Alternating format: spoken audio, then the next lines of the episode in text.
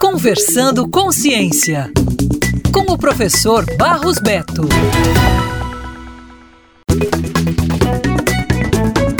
Um estudo conduzido entre a Itália e a Suíça desenvolveu o primeiro braço robótico controlado pela respiração, mais precisamente pelos movimentos do diafragma, sem interferir no controle do restante do corpo.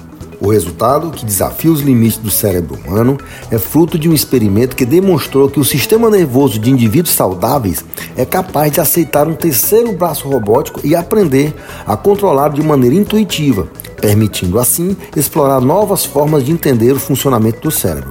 O estudo foi publicado na revista Science Robotics por um grupo de pesquisadores liderado pelo Politécnico Federal Suíço de Lausanne, com a contribuição da Escola Superior Santana de Pisa. O experimento começou em um ambiente virtual, em que os participantes usavam uma cinta que media o movimento do diafragma e um fone de ouvido que usava realidade virtual, que permitia assim visualizar o terceiro braço à frente entre o direito e o esquerdo, com uma mão simétrica de seis dedos. O teste foi então realizado no mundo real, onde as pessoas demonstraram ser capazes de usar uma versão simplificada de um braço robótico composto por uma haste que poderia ser estendida e encurtada. Neste caso, a contração do diafragma correspondia ao alongamento da haste.